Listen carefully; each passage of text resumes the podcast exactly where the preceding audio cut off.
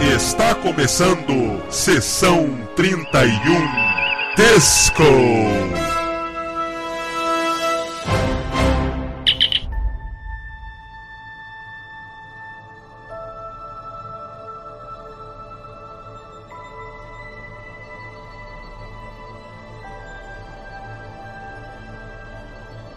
Olá pessoal, eu sou o Valdomiro e estamos começando mais um podcast. Nesse caso aqui, voltando com Sessão 31 Disco, hoje estaremos falando sobre o novo episódio do Short Tracks, intitulado The Brightest Star. Mas antes de iniciar a discussão, quero deixar aqui alguns recados. Em primeiro lugar, o crowdfunding do Sessão 31 no site Padrim aonde vocês podem colaborar e se tornar apoiadores oficiais do site e dos podcasts.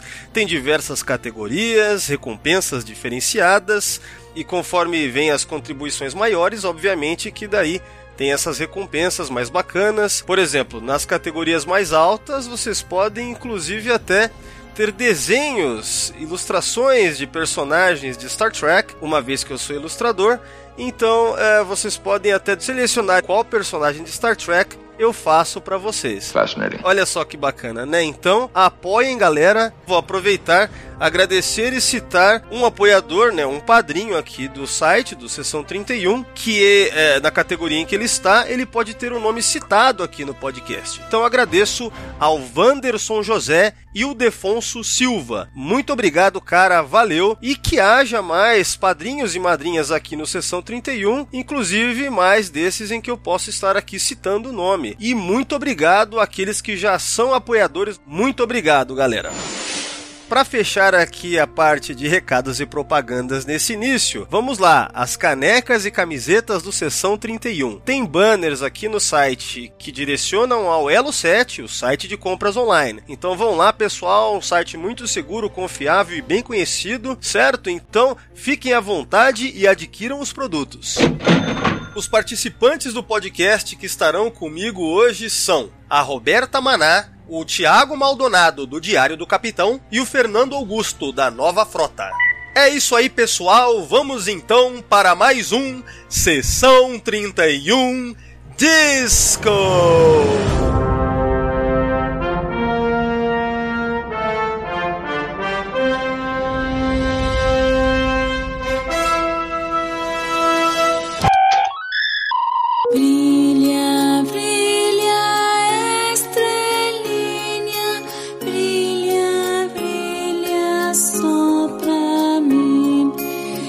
Pessoal, então é isso aí. Episódio Brightest Star desse novo track curtinho que nós temos, certo? Vamos lá, eu vou perguntar em primeiro lugar sobre opiniões de maneira geral para a Roberta, que faz tempo que não aparece aí. Então, naturalmente, Roberta, eu quero saber sua opinião em primeiro lugar. Vamos lá.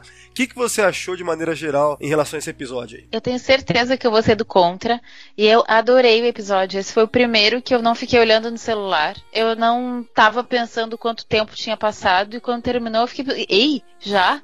14 minutos, sabe? Por quê? E eu quero saber mais.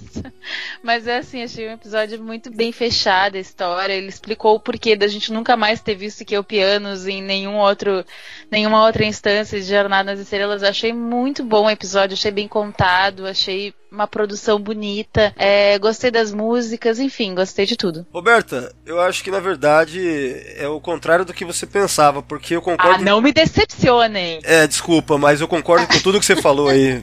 Foi mal. Foi mal. Não acredito. Me caiu os buteados bons. É, é o esse é o momento. Pam, pam, pam. Então, é isso aí. Já peço desculpa aos ouvintes aí. é, enfim, né? é, quebra de, de expectativas total aí. Mas, é, então é isso de maneira geral? Ah, isso é A Discovery, hein? gente adora plot twist. É, Isso é então. muito Discovery, cara. Quebra de expectativa. É, mas é, então, Roberta, mais alguma coisa pra agora ou você quer depois comentar? Deixar pra depois? Não, não, depois a gente segue. Tá ok. Então, vamos lá. Agora eu vou perguntar pro Thiago. E aí, cara? Diz aí o que, que você achou. Cara, ao ver esse episódio, eu ouvi falar como, como o contexto faz a diferença nessa hora, né? Porque assim, o Saru foi um personagem que eu gostei muito vendo a série, né? E quando eu fui assistir esses 15 minutos dele, eu tava com uma expectativa positiva, então tudo que foi me dado ali, cara, eu gostei, sabe? Eu gostei bastante do que eu vi, da conclusão, foi tudo tava muito bonito. Deu para perceber que realmente vai ter um episódio na, na segunda temporada de Discovery que se passa no planeta deles, porque senão não tinha tudo aquilo pra gente, sabe? E eu esperava isso, é, esse curtinho, eu esperava que os curtinhos de Discovery fossem do nível que foi esse, você entendeu? Eu nem sei se o próximo talvez se, se, seja nessa qualidade, sabe? Foram 15 minutos que chegou a ser melhor que muito episódio de próprio Discovery, sabe? Eu gostei muito de ter visto isso. Legal, legal. Bom, e você, Fernando? Diz aí o que, que você achou, cara. Ah, então, eu concordo com tudo que falaram até agora. Aliás, eu concordo tanto com o que falaram até agora que eu fico mais bravo ainda com Discovery. Por quê? Por causa que era esse os episódios que Discovery devia estar tá nos dando. Por quê? Por causa que eles fizeram uma coisa que Discovery até agora não fez. Eles deram desenvolvimento de personagem. Aliás, eu acho que tem um erro muito grande nesse episódio que não é não é ele ser um episódio, ele ser um short track. É um erro absurdo você ter um script desse e gastar num negócio de 15 minutos, por causa que você poderia ter feito essa história como um flashback na primeira temporada para entender por que, que o Saru tinha tanta lealdade a, a, a Jojo e você ainda poderia ter mostrado o outro lado da história ao mesmo tempo, mostrando a Jojo brigando com a Frota Estelar para poder fazer o primeiro contato com o com, com o que é o piano. Então você poderia mostrar as duas coisas. Claro que eu vou achar uma outra coisa para reclamar, afinal isso aqui é o sessão 31, mas de uma maneira de uma maneira geral, esse foi o primeiro short track que cumpriu o que eles prometeram, que era desenvolver mais os personagens. É. Bom, vou falar o que eu achei aí, cara. Eu também eu concordo com tudo isso daí. Né? Me surpreendi, eu tava esperando uma bomba, ou pelo menos algo meio. aquele mais ou menos, né? Mas não, cara, foi esse lance da história ser sensível, bem atuada, bem escrita. Outra coisa que foi muito legal, que aliás, nesse ponto eu acho que não tá decepcionando, é a trilha sonora, né? É, e desse episódio foi muito bacana, tecnicamente bonito, enfim, tudo, tudo legal nesse sentido, efeitos especiais, tá tudo ok, né? Mas o principal, cara, é você ver é, esse tratamento com o personagem, com o Saru, que realmente na primeira temporada a gente não teve muita coisa legal com ele de verdade, né? Quando foram fazer um episódio mais focado com ele, que foi aquele lá que ele tá no planeta lá, que ele fica dominado por aquela, aquela, sei lá, uma entidade, sei lá o que que é naquele planeta Pavo. É esse planeta, né? Não é isso? Sim, o planeta da floresta. É, que tem, enfim, aquela, aquele lance que ele fica meio loucão, aquilo ali, tipo, eu esperava que aquele episódio ia ser um bom desenvolvimento do personagem e para mim piorou o personagem. Eu perdi interesse em Saru bastante depois daquilo. E aqui a gente vê que tem um potencial que, bem explorado, fica bacana, cara. É, mostrar ele como sendo. E outra, outra coisa que esse episódio tem também, que é um pouco daquele lance Star Trek clássico, da mensagem, né? De você fazer uma alegoria para falar de algo social e tal. A galera do planeta dele é, aceitando, né, aquela condição e o Saru é o que questiona e até fala sobre a questão de questionar, né, fazer perguntas e tal. Então, é, for, reforça um lance da esperança, né, que é algo que ele fala no começo e repete ao final e tal. Olhar para o céu e tudo mais. Então, cara, achei bem bacana mesmo, né? É, teve o toque legal ao final do episódio de tocar o tema, né, do Alexander Courage. Então, ficou com uma cara bem Star Trek no geral mesmo, cara. Foi bem legal. E esse lance que você falou, Fernando, sobre. Sim, poderia ter sido um episódio de 45 minutos, um episódio de duração normal, né? Perfeitamente. Você poderia realmente alternar entre a Giorgio conversando com o comando da frota, sei lá alguma coisa assim, né? É, daria. ia ser um grande episódio se fosse feito dessa forma, né? Mas tudo leva a crer, né, que isso aí vai conectar com o episódio que estão dizendo que vai ter mesmo nessa temporada 2 que vai ser focado no Saru, né? Então, é, enfim, deixou, deixou bem curioso, né? Uh, se, se continuar nessa vibe, né, cara? Se vamos ver, né? A gente não, não tem como dizer agora sobre a segunda temporada, mas assim, o, o, o short track anterior lá do Calypso, eu achei que ele foi muito bom, assim, até. Né? Apesar de furos ou coisas que não são bem explicadas. Um episódio sensível, tá? A gente comentou também no, no último podcast sobre, sobre short tracks. E então, assim, se a gente for comparar, tá melhorando, né? Vamos dizer que tá melhorando. Né? Então, Vamos ver, né? Esse aqui foi uma boa surpresa, uma grata surpresa mesmo. É, galera, acho que é Assim, isso. só pra, Oi. só, pra, só pra complementar o que você falou, o que eu sei desse episódio da irmã do Saru é que vai. Esse episódio da irmã do Saru que terá na segunda temporada vai explicar pra gente que, na verdade, a irmã dele é a Michael no coração dele e por algum motivo, tá? É tudo que eu sei desse episódio. Cara, vai, estragar o negócio enfiando a Michael nessa história, né, cara? Não precisava. Vai ver. Vai ver é por isso que esse short track é tão bom, né? Não tem protagonismo da Michael. Isso é uma, isso é uma verdade, né? Isso aí. Bom, Não, mas, não, mas ficou bem na, mas ficou bem na cara. Eu fiquei vendo assim, tipo, se a irmã dele não morrer, e como a irmã dele, a casa dele foi bem feita, a irmã dele foi bem feita, o pai dele foi bem feito, eu falei assim, se a irmã dele não acontecer alguma tragédia não morrer nesse episódio, a gente vai ver lá na temporada, certeza. Mas você sabe por que, que esses dois últimos episódios são tão bons? Tá, não tem duas coisas que todo episódio de Discovery tem. É. A Michael e a Tilly. É, mas olha só, não, eu não- vamos, vamos olhar pra isso daí. A Michael, a Tilly, eu diria mais assim, a Michael, em primeiro lugar, que é aquele excesso de protagonismo dela, é a obsessão com guerra que, e, e mal desenvolvida que Discovery fez na primeira temporada, né? É, temas extremamente pesados desne- desnecessariamente, clima pesado demais. Então, nesses dois últimos episódios, a gente não teve isso. Foi uma coisa bem mais é, equilibrada e de bom gosto, né? Não é tipo que nem a gente viu na maior parte da primeira temporada. Então, é. Putz, que legal, né? Vamos ver o que acontece aí pra frente. Tá, então pessoal, agora vamos fazer como a gente tem feito nesses últimos sessão 31 disco, desses short tracks.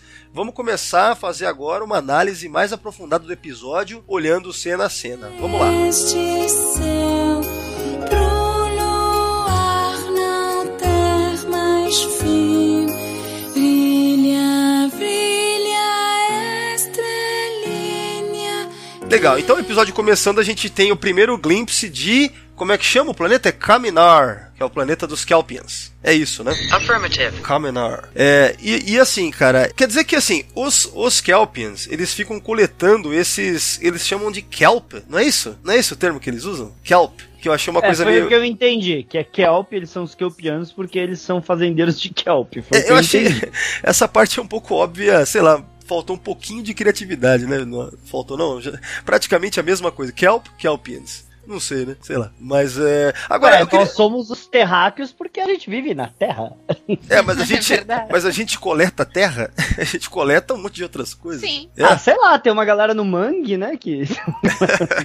tá ok. se você. Imagina, se você chegar no- na- na Terra e pousar no meio do mangue e olhar, você vai falar que nós somos os manguianos. Certo. Então isso aqui é como se fosse o mangue do planeta Kamenar. Ok. Agora, agora é o seguinte, ó, eu queria tirar uma dúvida aí que eu fiquei pensando aqui. Durante a primeira temporada, ficou meio que, ou pelo menos a impressão que me ficou, eu não vou lembrar de diálogos específicos agora, mas parecia que eles eram caçados, não é verdade? Tipo, presa e. Predador e presa, né? E aqui nós É temos uma exatamente relação. isso que ele fala. É, ele fala isso mesmo, não é? Em dado momento? Sim. Sim, ele fala exatamente essas palavras, na verdade. E, e- e eles falam, isso não é uma vez, é várias vezes. É, isso aí. Bom, então a minha pergunta vocês já sacaram. E aí, já é contradição com isso aqui? Pra mim, não. Por quê? O que, que e, você acha? e até pensei nisso, assim, eu me lembrei, ué, mas não era caçado. Mas é que é, eu acho assim que pra todos os habitantes, menos pro Saru, é normal isso, porque eles não questionam, né? Como tu mesmo comentaste antes, isso não dá pra questionar, não pode questionar. Então a maioria dos habitantes ele não questiona e acha que é, é, sei lá, tipo a pessoa que os maias botavam pro sacrifício, sabe? Devia estar achando que tava fazendo uma grande coisa pros maias, pra, sei lá, pros deuses ficarem felizes e tal, sabe? Então acho que a maioria não se sente caçado, se sente honrado em fazer esse sacrifício pelo bem de todos, sei lá, né? Mas o Saru, ele tava sempre questionando isso. Então, no caso, pra ele, é, eu acho que era isso que ele tava dizendo. Tipo assim, a gente vai ser harvested, a gente vai ser colhido, tipo. Então eu entendo, assim, essa, essa analogia com a caça que ele possa fazer. Eu imaginei, eu vi de uma maneira diferente, por causa que como a gente não tem muito contexto do que tá acontecendo anterior àquilo, pra mim eles foram caçados durante muitos anos, a raça pelo menos, durante muitos anos e tal, e chegou-se ao equilíbrio, que é o que o pai dele ficava falando.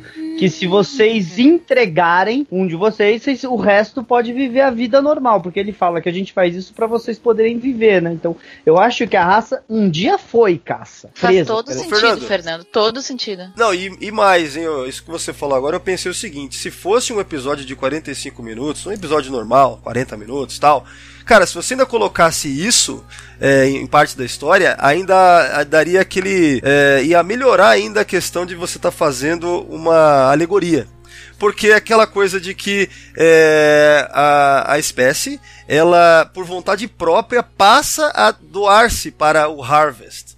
E isso aí diria ainda mais coisas sobre, é, sobre a nossa realidade mesmo, né? Eu acho, eu acho que ia ficar bem melhor a história, ia melhorar ainda mais. né? E O que até que vocês fazer acham? um link com aquele, é, com aquele episódio da, da clássica que é, não é Private Little War, mas enfim, é um de guerra que as pessoas, que o computador elege aleatoriamente as pessoas e elas vão É. lá pra, pra A morrer. Taste, Qual é o of, a episódio? Taste of Armageddon. Taste of A Armageddon. Armageddon, tá. Olha, é, na verdade, o episódio que eu lembrei foi Pen Pals, da segunda temporada lá do Data Sim. escrevendo pra menininha. Esse foi o episódio Sim. que eu é. lembrei. Também lembrei. Sim, sim, também. Principalmente quando a Giorgio chega, né? No caso, como tenente Giorgio, né? Isso foi interessante também. Mas enfim.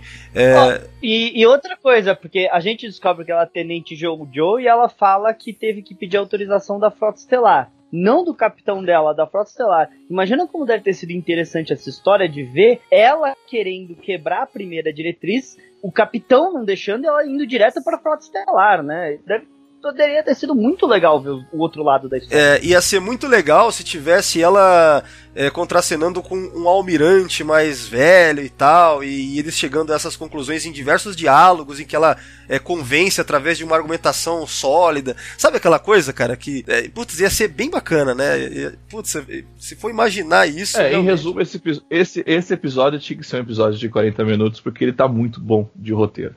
Né? Essa que é a grande questão. Foi, foi, foi pouco tempo pra ele. Né? Mas eu achei que. Mas eu ainda achei que os campeiros ainda não eram caçados, sabe? Não tinha alcançado o equilíbrio ainda. Às vezes em outras regiões do planeta, afinal é uma merda de um planeta, né? É, é, porque isso, é isso que Ah, você falou. É uma, é, isso é uma coisa que eu imaginei. Se você for ver a hora que ele tá lá em cima, você vê que é algo bem pequeno. Né? O, o, o- tipo, é um vilarejo onde o Sauron mora. Né? É. Não, é nada, não é nada grande, né? E é aquilo, né? A Jojo quis quebrar a primeira diretriz, mas na verdade já tinham quebrado a primeira diretriz do planeta, né? Então não tem muito conversa. E eu não acho que ela tenha, tipo, desrespeitado o capitão. Eu acho que o capitão falou assim: não dá pra gente quebrar a primeira diretriz, você tem que levar isso pro comando da frota. Eu posso te ajudar a levar pra lá. Talvez tenha sido isso. O capitão falou, é na tua bunda, não tem nada a ver com isso, né? Exato. É, Eu acho, eu, acho isso muito, eu acho isso muito mais lógico. Olha, para não ser na bunda de ninguém, vamos, eu te ajudo a ir lá, mas. É, então, essa cena, comentando sobre a cena do espécie de refeição ali que eles estão tendo, né? A família do Saru. Então a gente é apresentado ao pai dele, que parece que ele que é o. Tipo como se fosse um priest, né? Ele é o, a figura ali que mantém a parte que ele meio mitológica, né? Sobre essa raça alienígena, que são os Baú. Total. É ele mesmo. Sim, total. É, é, sem dúvida. Ele, inclusive, deve rolar um favoritismo pra, pra, pro, pro Saru e pra filha, né? Pois é, essa é outra coisa que eu queria saber, como é que são escolhidos? Tipo assim, será que aparece um ponto brilhante na cabeça da pessoa e ela é escolhida? Qual é que é, sabe? Como é que Eu como é imagino que, acontece? seja o próprio pai do Saru que escolhe isso, sabe? Assim, ele foi um, tipo, um líder religioso que escolheu, e talvez isso passaria depois pro próprio Saru ou a irmã dele. Eles que Ah, têm que guiar a escolher isso. Talvez isso seja o que a gente vai ver no episódio, a irmã do Saru no lugar do pai, mantendo a ordem e ele querendo quebrar a ordem, né? Vai saber. Pode ser? Tenso. Não, mas eu acho. Eu, eu não sei, eu não achei ela, é, tipo, nem, com nenhum olhar reprimindo as questões todas que o Saru tava levantando, sabe? Eu acho que ela ficava.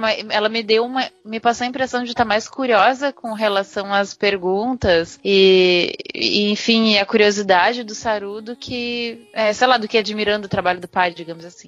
Então, é, sabe uma coisa que eu fiquei pensando, cara? Vocês, vocês vão rir disso, mas eu pensei que é, me lembrou, tipo assim, o Saru olhando pro céu, entendeu? E esse dilema todo. Isso aqui me lembrou um pouco o Luke Skywalker mesmo no, no primeiro filme lá, sabe? Porque. Não, porque olha só, veja bem. É, é, o pai dele é como se fosse o tio Owen, entendeu? Falando que não, você tem que aceitar, fica aí mesmo, esse é o seu papel. Só que ele olha para o céu e ele quer mais. Ele, ele, ele intenciona mais, certo? E aí, quer dizer, quem chega lá, Giorgio é como se fosse o Obi-Wan, né? E aí ele parte mesmo. Sei lá, cara. Eu fiz essa associação assim, de certa forma me lembrou, sabe, uma coisa meio É Luke Skywalker. fez- É que você fez essa associação porque claramente o Saru tá fazendo a jornada do herói, né? Então. É, então. é. E, e querendo ou não, tem a coisa. Aliás, eu queria comentar, essa peça de tecnologia desse- desses baús que cai, né? Cai uns, uns tecos da, da- daquele monolito lá, sei lá, né? E daí é bacana ver esse lado genial, científico do, do Saru. Ele é um. Ele é diferente do resto, do restante, né? Então. Não, beleza, ok, vai, mas essa parte eu tenho um pouquinho de problema em imaginar, sei lá, que eu deixo cair o meu celular numa civilização pré-dobra e eles conseguem usar pra ligar alguém. Eu tenho um certo. Mas beleza, velho, tem que aceitar pro É. episódio funcionar, senão não, Não, tem como assim? Como assim? Nossa, eu Kaique? acho super tranquilo. Tem criança de 12 anos que vai pro Meet. Eu não acho que o Saru era uma criança. Mas é que, tipo, se você me der um carro quebrado no meio do deserto e falar o único jeito desse de você sobreviver é consertar esse carro, eu acho que eu morro. Mas é porque tu não é genial. E É. é, que a beleza. Giorgio fala Isso- isso tudo é porque que ele você- É genial. Você é um merda, Fernando. Você não é o Saru, cara. Porra, aceita. Mas, Não, não, não, mas eu, gente, não, gente, olha só. Vamos, vamos, vamos combinar uma coisa assim. Sejamos honestos. Existem pessoas excepcionais. E, a e, e o que significa ser excepcional é ser fora da média. A maioria de nós somos média. A gente é a média, sabe? Tipo, a gente não é excepcional. Alguns abaixo da média, inclusive, também. Tem que lembrar disso. Muito. Eu diria que mais da metade do Brasil, mas enfim, vamos, vamos tocar o bar.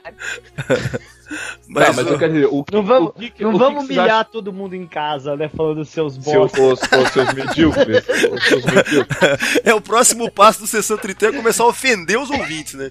Tá certo. É isso aí, cara. Let's É, take the next pode step. Vamos lá. É, se a gente não consegue falar mal de Discovery, né? A gente fala mal de vocês que estão escutando. Ótimo. Perfeita estratégia. Nossa, marketing aqui é tudo mesmo. Vai dar certo. Tá, mas vamos lá. O que, que ele deixou cair no Shiloh que ele, que ele deixou cair que vocês não estão entendendo que ele não seria capaz de fazer? Ah, ele deixou cair, um, um- obviamente, um transponder subespacial, né? Agora Não, sim, ó, a única coisa, a única coisa que eu fiquei pensando mais sobre isso, não é nem essa questão, ele ser um gênio, ok. Eu só queria entender, e daí eu acho que é porque é muito curto e não deu pra mostrar mais um passo a passo disso, é, ou se eu perdi alguma coisa mesmo sendo tão curto. Cara, como que ele conseguiu traduzir as palavras assim, cara? Vocês entenderam isso? Cara, vamos lá. Pera aí, não, não, pera aí, vocês estão, vocês estão errados. Tipo, não caiu nada, não teve nada de mistério ele conseguir mexer na tecnologia. A tecnologia foi dada justamente pra eles conseguirem mandar os capianos pra lá. A Sei tecnologia. não, acho que caiu. Não, caiu, cara. Que caiu. Caiu, velho. Aonde que caiu? Caiu ali Sei no. lá. Sei lá, tava na lá. hora que na hora que eles entregaram os outros kelpianos, aquela porra apareceu. O que que apareceu? Uma peça, aquela peça de A A tecnologia. caixa. Don't you understand? Ah, é, a Que caixa preta pai- da nave, exato. E que o pai dele mandou eles se livrarem porque diz que é pecado ficar com, é, com a tecnologia dos. Baús. Dos baús. E que era um baúzinho, faz Não, não, não, então, olha só, deixa eu comentar. Quando o pai dele fala sobre isso, é, tipo assim, ó, você tem que se livra disso daqui. Aí o Soro fala, ah, assim que meu trabalho terminar. Aí ele começa a perguntar, o pai dele praticamente fala, meu, para de questionar. Cara, me lembrou tanto o tio Owen falando, acho que é melhor esquecer isso aí, quando começa a perguntar do, do pai dele. Então, tipo, pra mim ficou tão parecido, ao mesmo tempo é uma cena de, de jantar também, né? Só faltou o leite azul ali, né? Então, achei bem... Me lembrou bastante, cara, o New Hope. Mas sobre o alfabeto que vocês estavam falando, eu fico imaginando se o alfabeto dos baú e dos, que, é, dos Kelpianos não é o mesmo. Porque, tipo Então, assim, eu, eu imagino que, por exemplo, um computador. é, por exemplo, um computador chinês ele vai mostrar o alfabeto chinês. Um computador ocidental vai, vai mostrar o nosso tipo de alfabeto, sabe? É, então mas é ele tipo. traduziu a mensagem. Não, mas da- o problema é, é, o que eu fiquei pensando não sobre isso, A do Roberto. Today, ela- É, o Today Ah. lá, e tem uma outra também, não é? Aquele. Aquele... A primeira que dá pra ver é Hello, são só É, duas hello. mensagens que aparecem. É Hello, Hello, e Today. e Today. é. Ó, mas Olha olha, aí, quando mas, mas isso compram, é, é eles quando a frota rela... conversaram Isso é quando a frota estelar responde. Isso é quando É, a frota eu, eu, responde. ó, eu acho, cara, Isso. que dá pra que dá para racionalizar isso dizendo o que é porque não deu pra mostrar há pouco tempo, né? Aliás, track curtinho, né? Então não dá.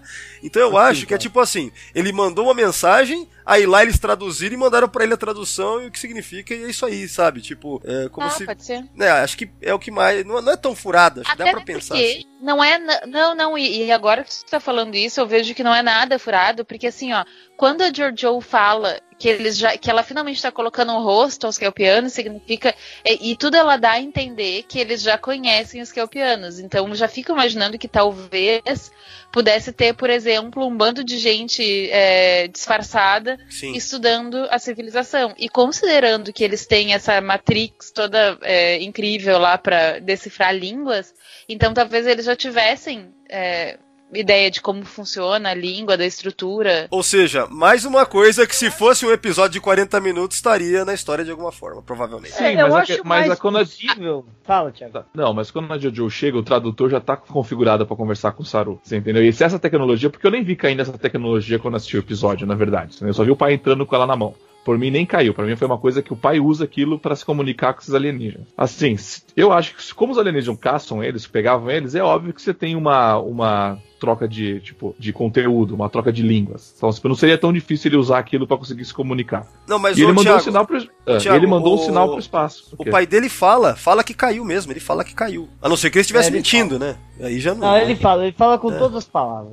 É, mas é que eu não vi. Eu, na hora que eu vejo a coisa caindo e coisa, eu não vejo nada caindo. Você entendeu? Eu não vejo nada no chão em volta do pai, você entendeu? Mas não Ele fala, aparece "Ah, caindo. aqui." É, não aparecer caindo não Mas aparece. assim, não. tudo, tudo que dá a entender, tu- tudo dá a entender que é muito raro ter é, coisa sobrando, tipo, e, e, aí, e aí ele diz que, sem, que eles não podem ficar com a tecnologia deles, mas assim, tudo dá a entender que é só de vez em quando que acontece isso, e quando acontecem eles têm que se livrar da tecnologia. Vai saber que são os rebeldes do outro lado tentando ajudar o Saru. Aí, ó. Ó, ó o Star Wars aí, já tem rebelde na história. Já. Não, mas, mas é muito os possível. É muito possível que, tipo, a, a federação sabe da situação dos kelpianos pelos baú, porque os baú, eles têm tecnologia de teletransporte, caralho. Se eles têm tecnologia de teletransporte, imaginar que eles têm tecnologia de dobra não é tão longe. Afinal, em Enterprise, a gente descobre que a gente desenvolveu tecnologia de dobra antes da tecnologia de teletransporte, né? Ah, sim. É. É verdade. Então, aí o Saru resolve, né? Escondido e lá mexer no aparelho. É aqui que começa, né? Ele começa a tentar se comunicar. Isso aí foi, foi, foi bacana na história. É, a gente vê ele desmontando, remontando, aprendendo a fazer o negócio funcionar, né, e tal e coisa. Mas assim, tem também o nível sorte, né? Porque quem disse que ele não tá, tá contatando a Frota Estelar e não os baús? né? É, também tem isso. Eu né? pensei nisso. Eu fiquei pensando, gente, mas será que ele tá dizendo, ai, venham aqui me buscar, me matem logo? É, que eu pensei. Eu tô com pressa. Eu quero ser o primeiro. Eu primeiro, eu primeiro. Veio aqui me comer, eu vou bem com batatas. Ah, mas eu acho que que o isso meu daí é, é, é, bem saboroso. Eu acho que isso daí é aquele negócio, tipo, é a mensagem na garrafa, sabe, cara? É, é a sorte. É. Você lança, sabe? É a lança. Porque É, assim, ele- ele... já não, ele, não, ele não aguenta viver mais ne- nessa situação. Para ele, qualquer saída é saída, você entendeu? É, isso é legal E- e porque o que, tem uma e o cena. Que mostra, e o que mostra é que, pelo que eu entendi, foram semanas, cara, até ele conseguir ter um- fazer funcionar e resposta aparecer. Até porque ele já sabia o nome da Giorgio, a Giorgio já sabia o nome dele, então eles já Sim, deviam sim. ter se trocado várias mensagens. Então, Assim, o que eu acho legal o é que tem uma, tem uma cena que é bacana quando ele. Porque assim, a gente não comentou, mas o episódio é basicamente inteiro, assim, boa parte dele tem narrações em off do, do Saru, né? Então, isso é um recurso legal, né? Quando não em exagero, e aqui foi bem feito, isso eu achei, né? E é legal quando ele fala, eu não sei como é que e todos eles aceitam isso, tipo, como se bastasse, né? Bacana isso. Né? Então, ou seja, é, e- e conecta com isso que vocês estão falando. Vale o risco. Poderia ser, que nem o Fernando falou, tá conectando os baús e acelerar o processo da morte deles, sei lá. Mas não, vou, vou arriscar, né? Então, isso aí é legal, cara. Sim, claro, né? Quem não arrisca, né? Vai ficar sempre na mesma merda de vida. Eu entendo essa parte. Eu só achei engraçado como é que, né? É sorte. É, lógico. Aí, aí nós estamos falando de um seriado, né? Aí já. Enfim, né, cara?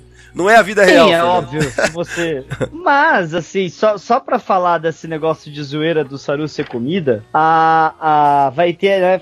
Quem não sabe ainda que a gente vai trazer o Doug Olha lá, Jones pro Brasil a em propaganda fevereiro, no né? meio do programa. Mas tem que vir a porra da propaganda no meio. Ó, vamos Ah, mas tem que vir, né, gente? Tem que Não, ainda vir, mais ela tem que nesse episódio aqui, né, cara? Puta, eu imaginei mesmo que ia ser a cada cinco minutos mesmo, viu? Cara, não, mas sério, a gente vendeu, assim, uns oito meet and greet com o Doug Jones, né? E uma das pessoas que comprou foi a Nair Flores, ela me mandou uma mensagem falando que ela vai ir vestida de Imperatriz Jojo e vai tirar uma foto com dois chassizinhos cutucando a- o braço do Doug Jones? Caramba, até o final do evento vão colocar o Doug Jones na panela, pelo jeito, né? Já tô vendo que. Pô, mas eu achei uma puta ideia engraçada essa. Também gostei. Boa, boa. Não, mas não, é foda isso, né? O cara tem uma carreira de anos, faz papel pra caralho, né? Aí só porque gostou de Star Trek, só fala de Saru. Ah, vai se fuder. Fudeu, se fudeu. Quem mandou fazer Star Trek? Mas, ó, é, a- mais uma vez, né, a interpretação dele é muito boa, né, cara? Sutileza e. Tem uma. Ele tem uma. De, de passar com tão pouco, né, cara? Com essa maquiagem pesada, assim. O cara é um, um grande ator. Cara, Fantástico. imagina, não, imagina que foda. Você tá com aquela maquiagem pesadíssima no meio de um mangue, no meio da água, interpretando dentro da água, tendo que fazer tudo aquilo, cara, deve ser terrível, né, cara? Não deve ser fácil. Não, aliás, não deve ter sido fácil as filmagens desse episódio. Vários atores com essas maquiagens, vai lá saber se estava quente, os caras suando ali, sei lá, né, cara? Deve ter sido meio, meio difícil isso daí. Mas Mas sabe qual Aí deve eu- ser o pior de tudo? Deve ser essa lente de contato. Que Nossa. ela é em todo o olho. Sério, me dá muita agonia de pensar nisso. Nossa, eu odeio leite de contato. Toda vez que eu tenho que colocar pra fazer algum personagem, eu quero morrer. Não é? Curiosidade, o Saru escreve da direita pra esquerda. Olha aí, né? Tô vendo aqui a cena dele escrevendo. Aliás, é, eu reparei uma coisa legal também nesse episódio, que eles tiveram um cuidado com props. Você vê, por exemplo, a colher que eles comem foi preparada pro episódio, que nem essa caneta, tinteiro, sei lá. É tudo muito bonito. A produção de arte aqui é muito boa mesmo, cara. Bem legal mesmo nesse episódio. É. Mas, mas aí eu concordo com o Thiago. Muito provavelmente eles estão usando sets próprios, tudo que foi feito para um episódio da segunda temporada. Por causa que a gente sabe que o, o, o orçamento dos short tracks é praticamente inexistente. E esse episódio, obviamente, foi muito trabalhado. É. Então eles muito provavelmente usaram coisa que foi é, orçamento de outro episódio. É, faz sentido, porque senão seria muito gasto pra isso aqui, cara. Muito mesmo. Só pra, só pra Não, isso esse aqui. episódio você pode ter certeza. Você pode ter certeza que a segunda temporada tem um episódio que vai ser a cara desse episódio. Certeza. Eles vão visitar de novo o vilarejo, vão ter comida na casa do Saru. Vão ver. Cara, exatamente aquilo. Não é impossível ter feito aquilo por coisa. Aquilo é tudo totalmente reaproveitado. É legal, não, mas então já já tô empolgado pra ver isso daí, né? É legal, né? Porque tenho a impressão que esse episódio aqui vai deixar uma boa lembrança, uma boa expectativa pra todo mundo, né? Porque foi um episódio legal. Visualmente também, os atores e tal. Então, com certeza já fica pra mim, eu pessoalmente, é o que eu mais quero ver na segunda temporada, é justamente esse daí que, que vai continuar essa história, ou sei lá. Né? Muito mais pra mim do que qualquer outra coisa que eu vi de trailer da, da Season 2 aí, cara. Esse aqui E é bem mim- capaz, e é bem capaz que a gente tenha flashback com a Jojo, né? Com a, com a capitã, né? Não com a Imperatriz. É, não capitão, no caso aqui, tenente, né? A tenente, Tenente. é, com certeza É. vai ter flashback da. Talvez a conversa com o almirante que vocês falaram, talvez esteja na segunda temporada, alguma coisa. Aliás, só pra, Ai, que legal que já, ser. só pra Porque, falar, assim, já que a que eu gente entendi- tá. Porque Fala, pelo que eu entendi, a Shuttle que ela vem buscar é da, é da, é da Tinjou. Cara, não eu é? vi alguma Ah, coisa é, sobre esse é Shuttle. verdade, é S, SHN03. É, então, só pode ser SHN, né? Não é Sim, isso? Então, assim, eu Não. acho que a. Sim. É, muito provavelmente ela serviu na, na, na Shinzo durante alguns anos antes de virar capitã. Aliás, especulando, quando mais ou menos que se passa esse episódio em relação ao Vulcan Hello, por exemplo? Porque dá a entender que o Saru deve ser, tipo, de repente até adolescente aqui, ou jovem, adulto, sei lá, né? É que a gente não sabe qual que é o ciclo da vida de um Kelpiano, né? Quantos anos. É, então, mas é, vamos imaginar que ele tá ali morando com o pai e com a irmã. Então eu imagino que ele tenha o equivalente a gente quando tá com, é, sei lá, de 16 a 20 anos, alguma coisa assim, né? Mais ou menos. Olha, se a gente quiser usar um pouquinho de lógica de Star Trek, ele precisa de pelo menos ter se formado na academia da frota ou algum outro lugar que aceitaria uma coisa. Então, você pode botar aí no mínimo uns quatro anos de, de, de academia da frota. Sim, quatro anos é o Mas- número oficial que a gente já viu nas séries quando comentam sobre isso. Isso, é. E a gente tem que colocar que no Vulcan Hello ele é um comandante, então ele tem que ter tido uma carreira. Não, e não só ele isso. não é o Kirk do, ele não é o Kirk da Kelvin Timeline que vai de capitão pra, pra cadete pra capitão em um, em um filme. Não, né? não, não. A questão é a seguinte, ó. A questão é a seguinte. Ao mesmo tempo, tem que lembrar que Vulcan Hello é, são sete anos é, depois. Já, já tá na sétima temporada lá da US, da Star Trek Shinzo, né? Lembra? Que eles estão há sete anos já servindo juntos naquele episódio. Então, Sim. já coloca, Sim. já coloca isso também. Quatro mais sete, né? Mais alguma coisa aí. Né? Então, a gente Ah, não- mas sete anos servindo juntos não quer dizer que eles se conhecem há sete anos. Não, Servir junto e se Não, é isso, conhecer. é isso que eu tô falando. No mínimo, sete, mais quatro academia, mais alguma coisa aí que a gente não sabe, entendeu? E é por isso que fica difícil da É. gente dizer realmente quanto tempo antes de Vulcan Hello se passa esse episódio. Posso ser É, sincero? fica- Vocês falaram, falaram, falaram. Cara, na boa, é mais de, é mais de 17 anos um negócio desse. Porque, é, o- é, resumindo o que vocês falaram, tem 7 anos que foi apresentado na, na primeira, no primeiro episódio. O Saru ali, ele acabou de conhecer a, a, ali o tenente. Ela é uma tenente. Até ela se tornar capitã, é tempo pra caralho. E quando ela conheceu, e há 7 anos antes, ali em coisas, ela já era capitã.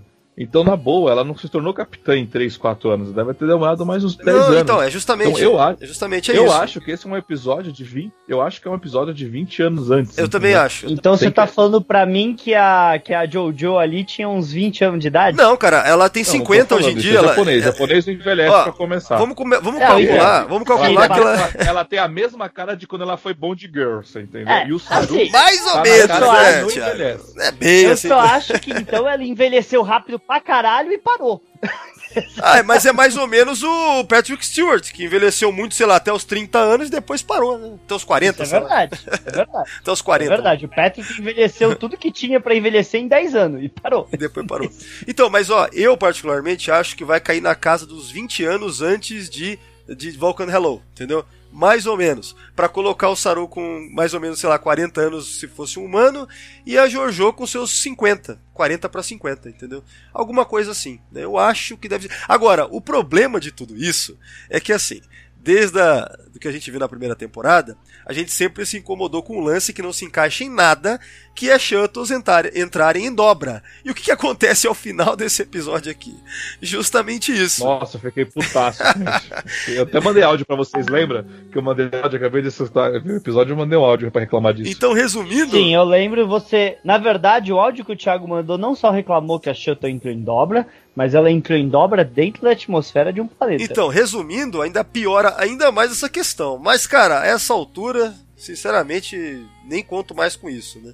Eu prefiro pensar que foi uma história bonita, bem contada, entendeu? Nesse aspecto, eu não, não reclamo desse episódio aqui, não. Não, foi, foi um negócio, foi um negócio bem contado, bonito, mas ela vai lá, marca um ponto de encontro escondido, parece que é pra ninguém ver, pra ele não dar tchau, e de repente ela, ela levanta, né? Ela levanta a nave, fica lá sobrevoando ali pro tipo. cinco- Não, é verdade. Pra Ela todo mundo so- olhar ela e entra em dobra pra todo mundo escutar aquele estrombo, né? De monstruoso. Meu, por que, né? que ela não fez que nem o Picard fez lá no episódio Who Watches the Watchers, lá, por exemplo, né? Ela poderia ter transportado ele pra nave que ela tá pra Shinzo lá, né? Provavelmente a Shinzo. Não, mas é- isso, isso daí não tem como, porque se ele entrasse pra nave, tipo assim, ele ia estar no lugar, reaparecia em outro, aí daqui a pouco ela diz assim, olha só, é, for, é pra sempre, tu não vai mais poder voltar pro, pro É. teu planeta, tu quer? Ele disse, não, não quero, mas agora eu já vi tudo isso, tá, agora me transporta de novo, tipo, É, a, não, a. Roberta tá certa. Ela tinha que conversar com ele antes pra ver se realmente dava pra trazer ele. Ela Mas olha só.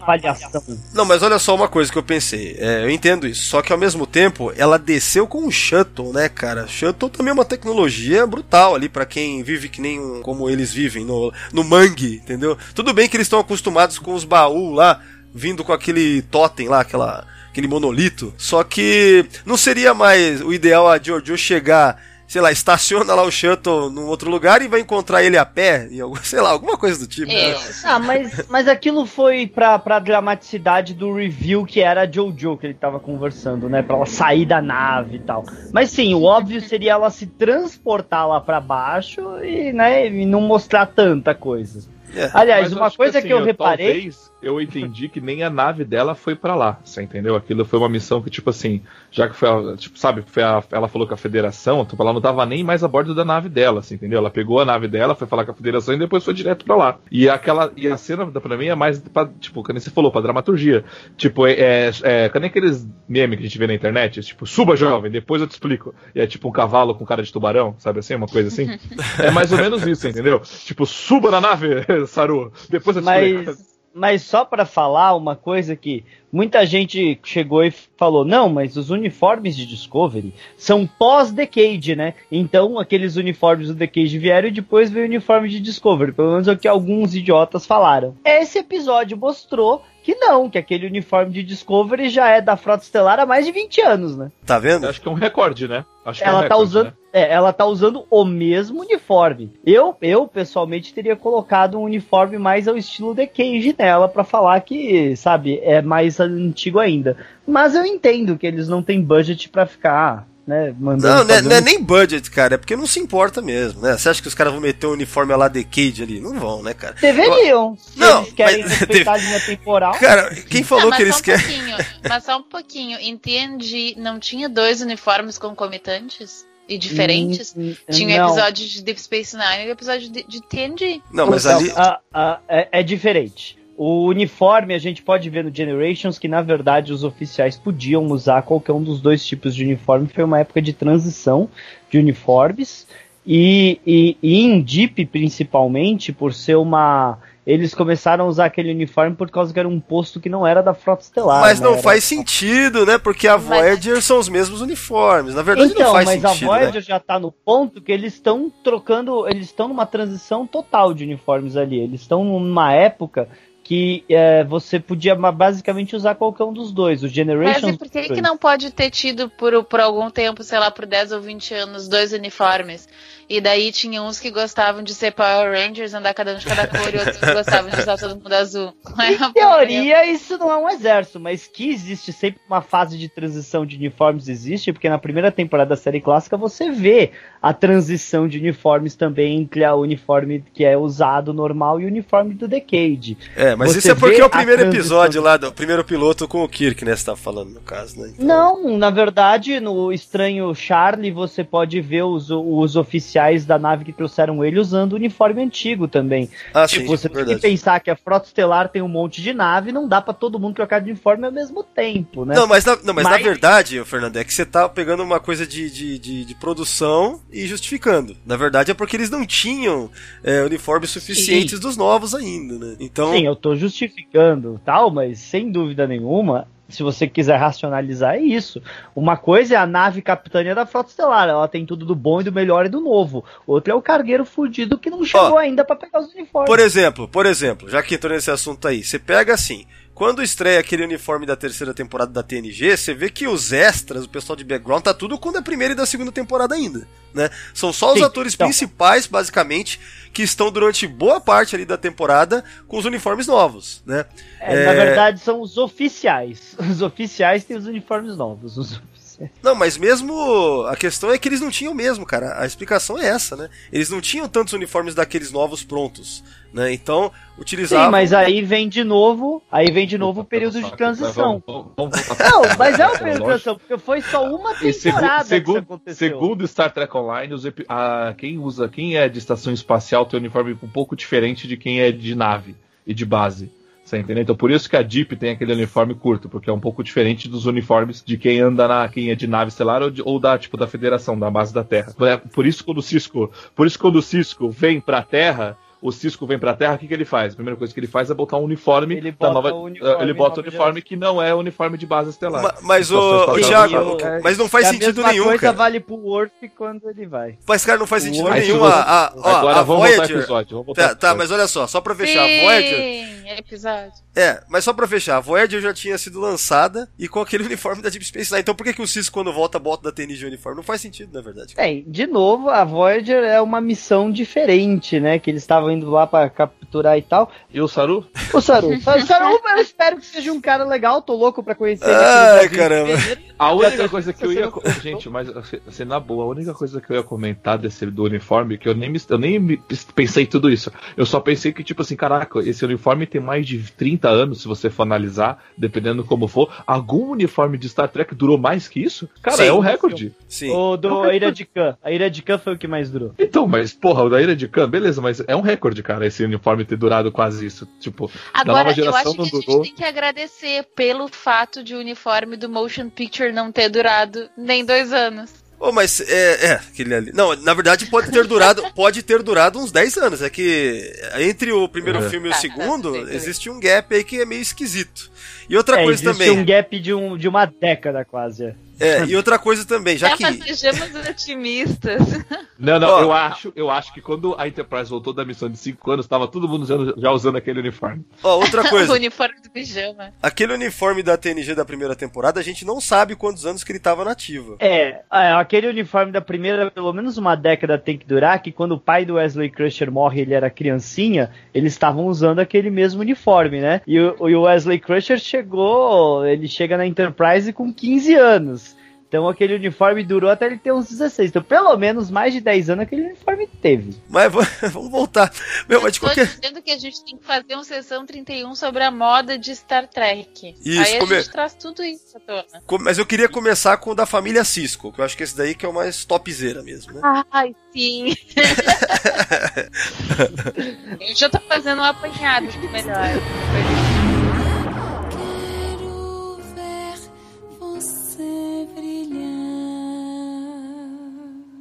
A última cena então, vamos partir pra ela. Então é, a gente já comentou tudo que tinha, acho, né? É, Tenente Jojo foi uma, uma ótima aparição dela. Eu gostei, não esperava, achei uma surpresa, é, foi bem bacana, é, bem espírito Star Trek, né? O Saru escolhendo o risco, né? Vamos ver o que, que tem aí, aí fora, né? Lembra muito aquela atitude meio Kirk, assim, um pouco, né? Risk is our business, né? Então, Risks are então isso eu achei legal. Tocando a musiquinha ainda, então, porra. Ah, outra coisa, o, o texto do episódio é muito bem escrito, cara. Ah, todas as falas são legais.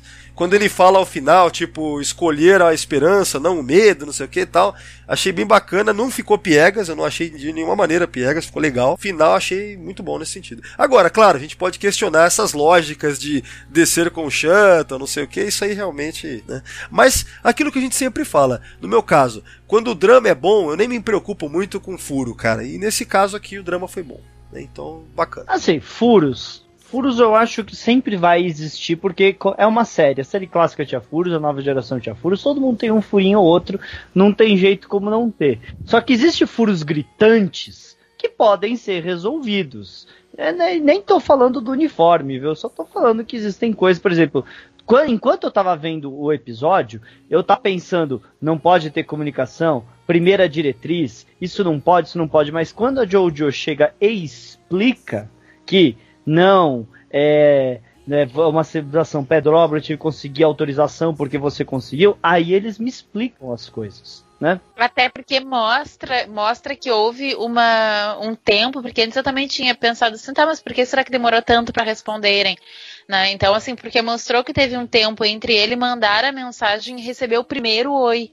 Tanto que ele fala de, ah, eu esperei, esperei, achei que não viria. Então, quer dizer, deve ter sido esse tempo dela ter ido lá, convencido a frota. Aí quando a frota disse, ok, vai em frente, aí sim ela falar, disse oi, sabe? E aí foi. Então, acho que explica assim, tá? eu achei muito redondo também. É, talvez o fato dele ter conseguido até responder a mensagem, traduzir, entender o que ela falou, teria sido um ponto para convencer a frota, porque ele não só conseguiu usar a tecnologia dos baús, como ele consegue entender a comunicação, fazer a tradução, né? Não, mas essa parte da tradução é aquele lance. Talvez não tenha sido ele que fez a tradução, né?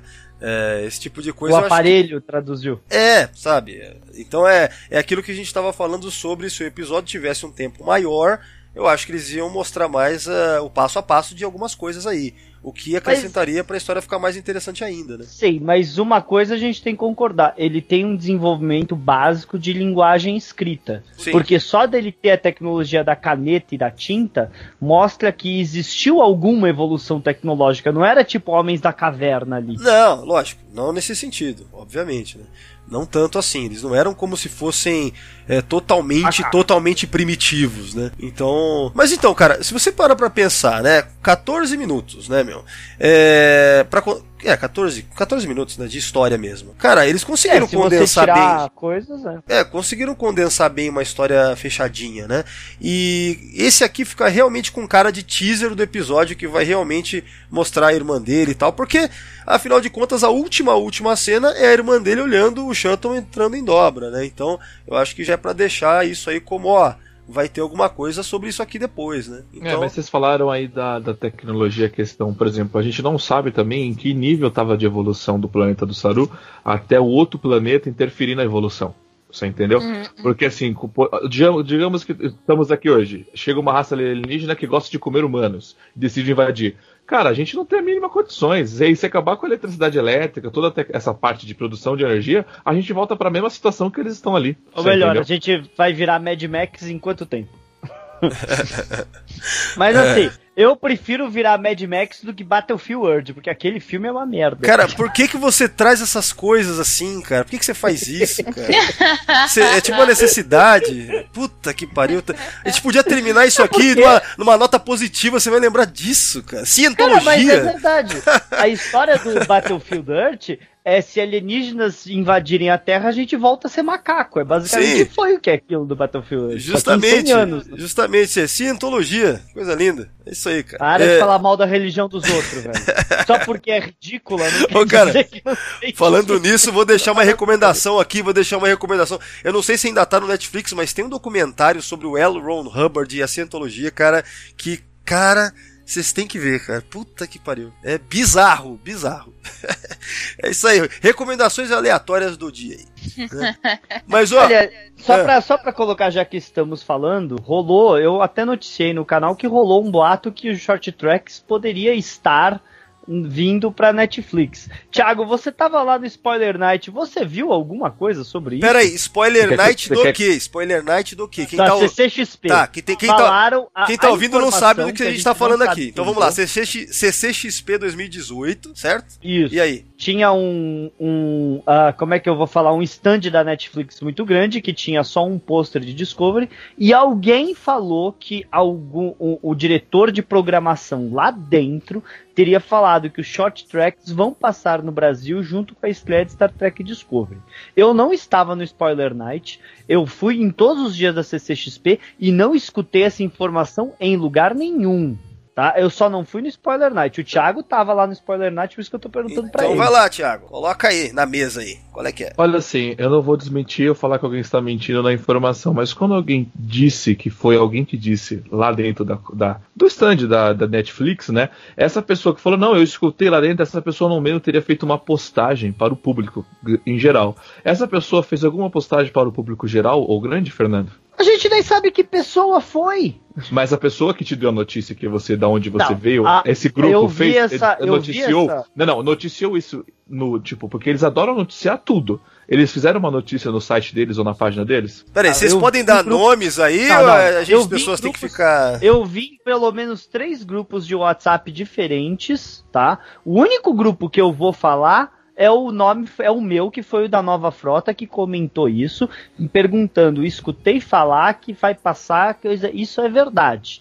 O único que eu posso dar nome é o meu. E nesse grupo eu falei, olha, eu não sei, acho que é boato. Mas Ah, eu- eu, li Vamos outro- lá, vamos lá. A gente precisa veri- verificar a informação por conta dos fake news. Eu estava assim na Spoiler Night, eu fui sim no stand da Netflix e eu fui sim conversar com o diretor do stand porque eu queria vender o boneco Saru pro stand, o personagem. E eu perguntei da conversa que ele disse, ele não me deu nenhuma informação disso. E quando eu perguntei se tinha alguma coisa de Star Trek Discovery pra esse ano, pra coisa, ele me disse, falou assim, não, não tem nada de Discovery pra esse ano. Não tem, tipo, ele, ele, ele mal sabia, tipo, dessa série. Só tinha um meio cartaz cortado no meio, porque tinham vários, né? Assim, várias meia fotos de Star Trek Discovery. Tipo, não tem nada de novidades. E segundo, quando a Netflix tem algum boato, alguma coisa, lembrando, Netflix é algo mundial. Você entendeu? Discovery é algo que também passaria, tipo, no mundo de, de- da Netflix. Então, assim, se essa informação fosse verdadeira, hoje, pós-final da Comic Con, a gente já teria essa notícia vazado, teria saído num site grande. E não, você entendeu? Então, como só tá num- numa boquinha pequena, pra mim foi neguinho que inventou a informação. Tá, Olha, então eu nem nada, acho nada que disso. inventaram a informação. Eu acho que alguém entendeu errado a pergunta e a resposta. Ó, pessoal, Com certeza. eu- ó, então nada disso importa, então eu vou ter que cortar tudo isso. É uma perda de tempo falar disso, foda-se isso aí.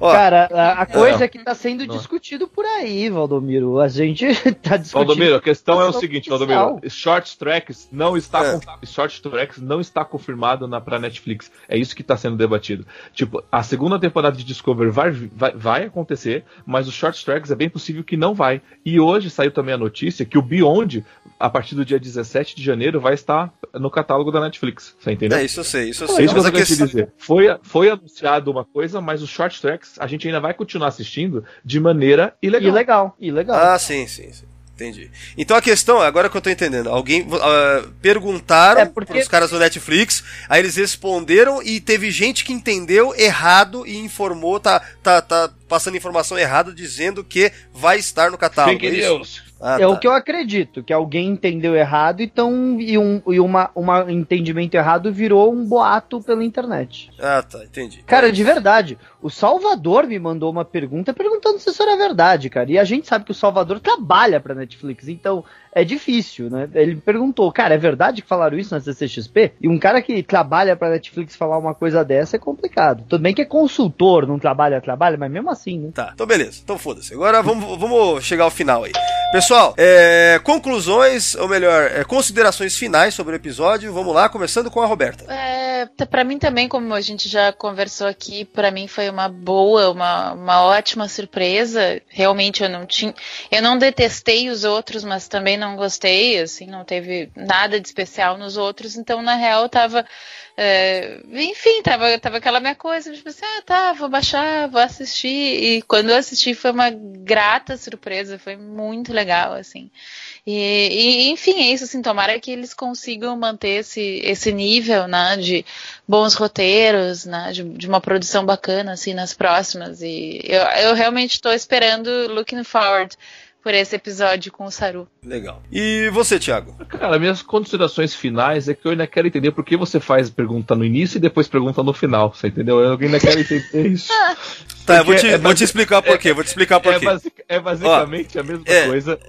Não, não é. assim, Aí é que tá. Aí é que tá. Muitas vezes, a Roberta tá aí pra, pra me ajudar a confirmar isso. Sim. Muitas vezes a gente chega no começo, fala uma coisa, chega ao final, muda a opinião, né? Acontece isso. Então, é válido, né, cara? Ai, E eu vou dizer que, em geral, muda pra pior. É, normalmente é pra. Quem acompanha aí os. Principalmente os podcasts de análise de episódios, né? É. É uma tristeza. Meu, horrível. É, É horrível. É, é uma Ah, depressão. não, mas vou ser não sincero. A gente, a gente- se a gente faz uma análise pra falar só bem, isso pra mim não é uma análise, é uma punhetação, você entendeu? A análise é pra você realmente pegar os detalhes e falar. E eu, particularmente, eu gostei muito desse episódio, sabe? Eu até cliquei numa, na hora, um momento, pra ver, puta, já tá acabando, sabe? Esse era um episódio que, meu, eu, eu assistiria com certeza mais, sabe?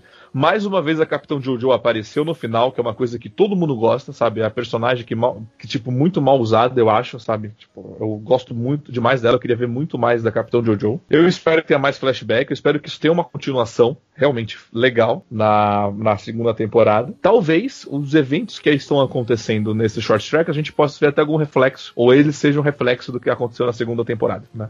Então, eu espero que o próximo, né, tipo, O né, próximo é o É. do. o próximo é do Munch. Eu ia falar que eu espero que melhore, mas realmente deixa pra lá. Esse Deixa aí pra tá, lá.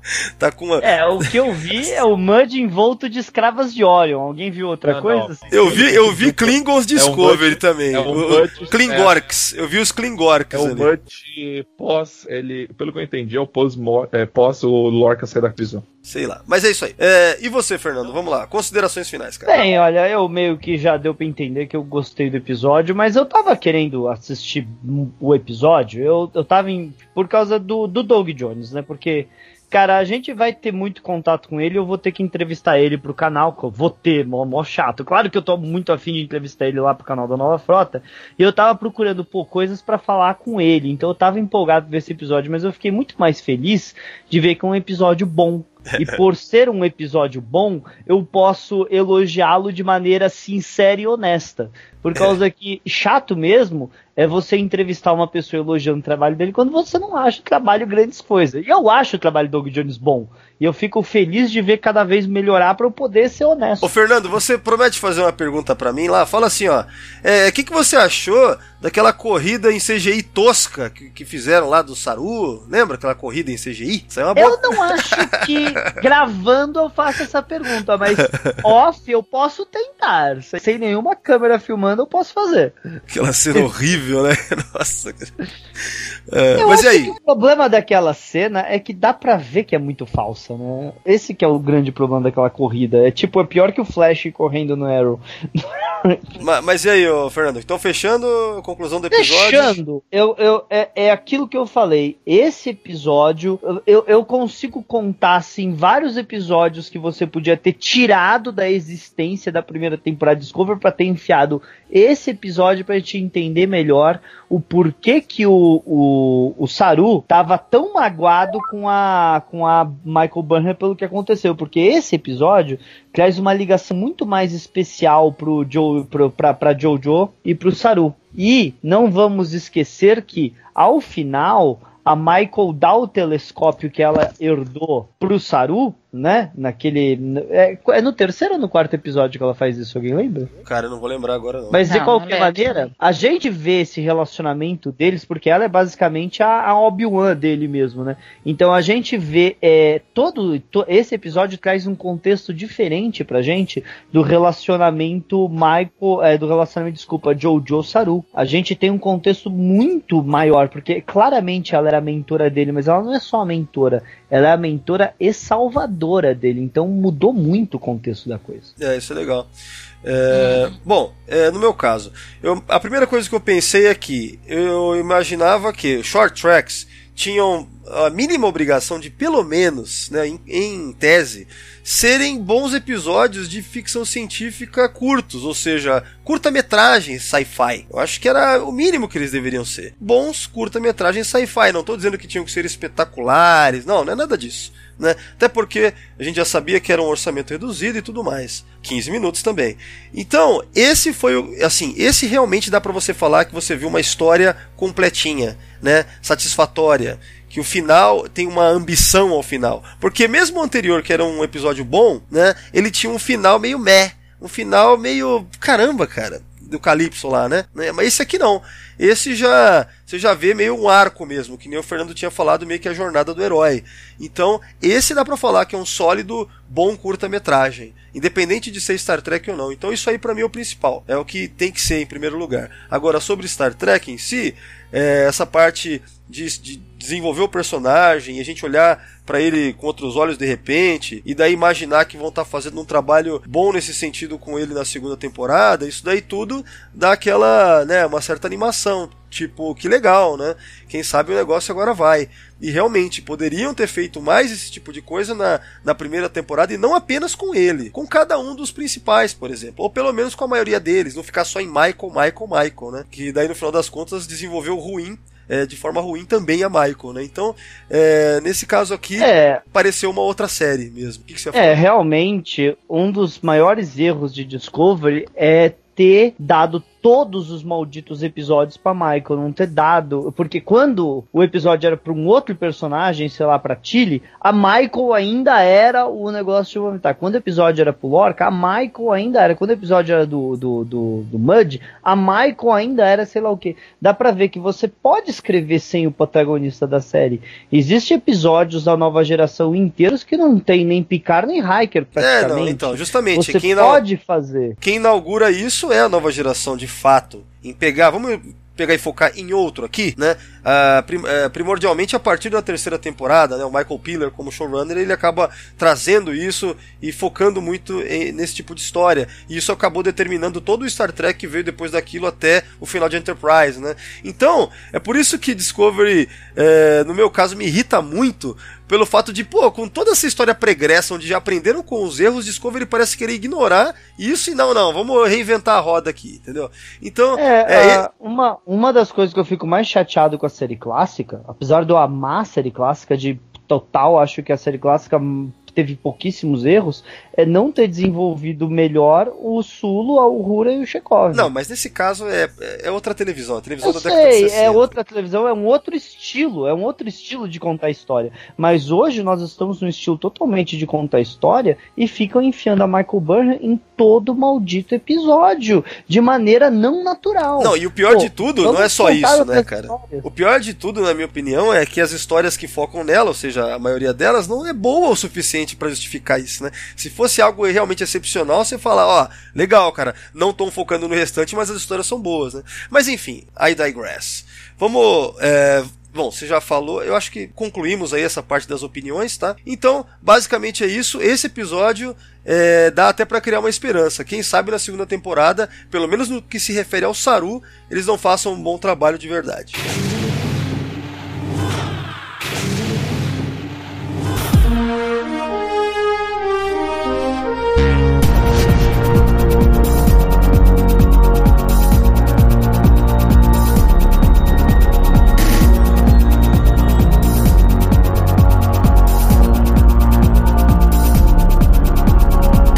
Pessoal, então é isso.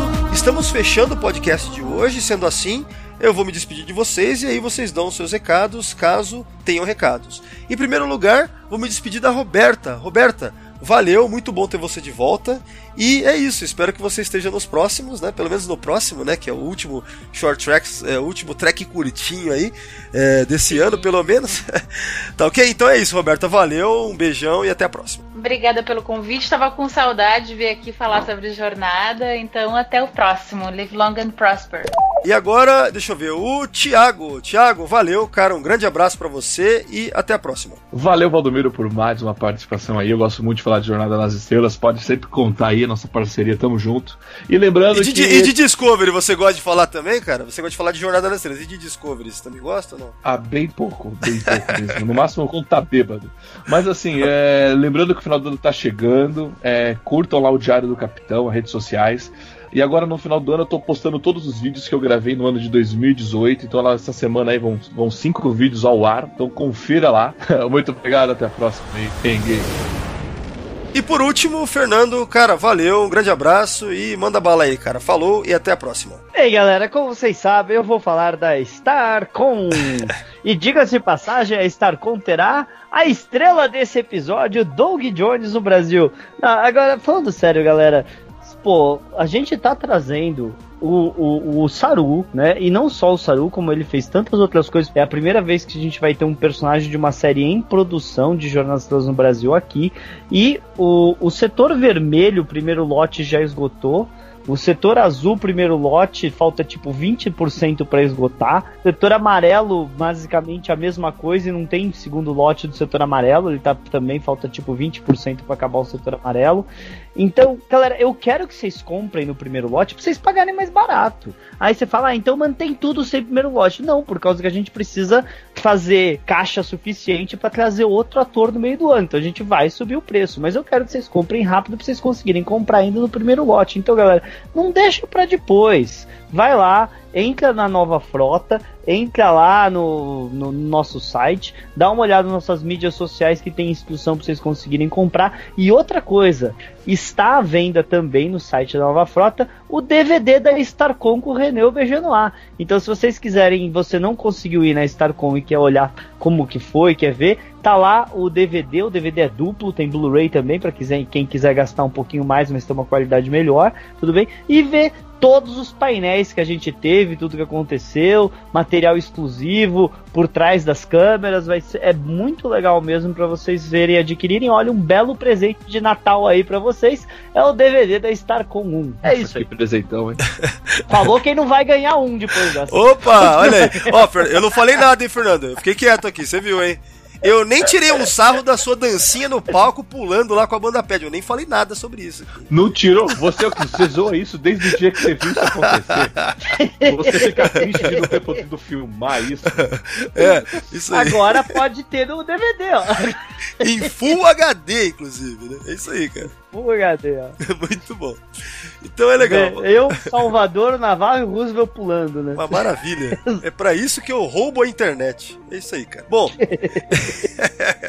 Bom, é isso, é isso aí então. Rouba short track, rouba internet, rouba tudo. Tudo, cara. Só, só há criminoso. É sessão 31, né, cara? Aqui a moral é muito baixa, né? É isso aí. Ética, Sabe o que você podia fazer? Pegar o nosso DVD, copiar e vender por 10 reais. Isso, na porta da Starcom 2 lá com o Doug Jones, cara. Imagina. Cambista assim também, vendendo ingresso. Imagina. É. Muito bom.